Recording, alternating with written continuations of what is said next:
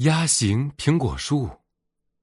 黑熊和狮子是挺要好的两个邻居，他们住在紧挨着的两座木头房子里。两座木头房子前还有一块小小的空地，黑熊和狮子商量着怎么来利用这块空地。黑熊说：“我们来栽一棵苹果树吧，这里只种得下一棵苹果树。”狮子说：“好啊。”这个主意挺不错。挑了一个好天气，他们在门前的空地上栽下了一棵苹果树。这棵苹果树是鸭形的，有两根分得很开的树枝，一只长到了黑熊的窗前，另一只呢长到了狮子的窗前。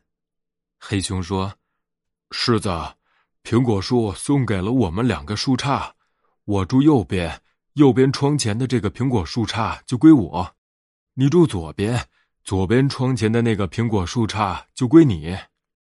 狮子还是那句话，好啊，这个主意挺不错。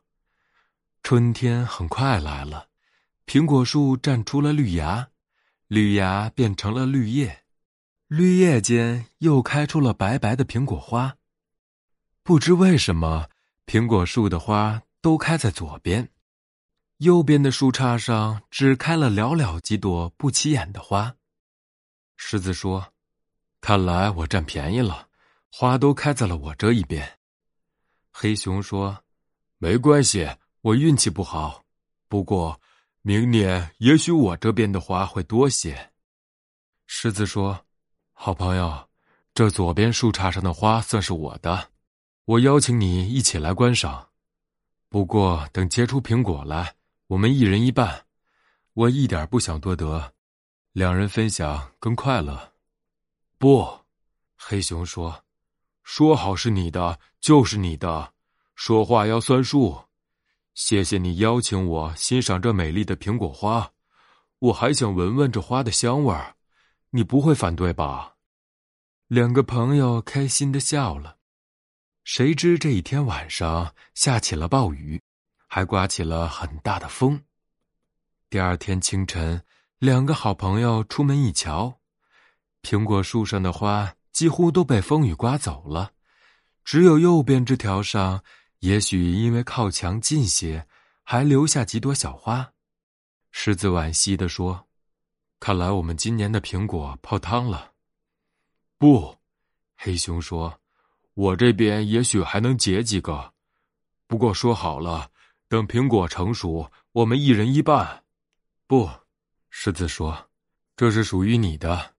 你让我瞧瞧苹果长在树上的可爱模样，瞧着它们一天天长大，我就很高兴了。”日子一天天过去，右边树上结了两只苹果，苹果一天天长大，显得越来越可爱，成了两个朋友共同珍爱的宝贝。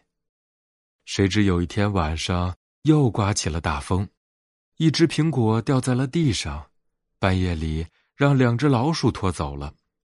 第二天一早，两个好朋友发现树上只剩下一只苹果，那只苹果很快成了一个又红又大的苹果。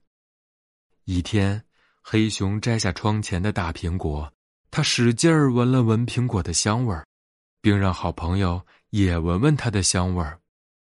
黑熊剖开了苹果，他把一半递给了狮子，说：“幸好我们还有一个苹果，不过一个没有，我也高兴，因为我们已经分享了友情。”是的，狮子咬了一口苹果，说：“真甜。”黑熊也咬了一口苹果，说：“滋味挺特别。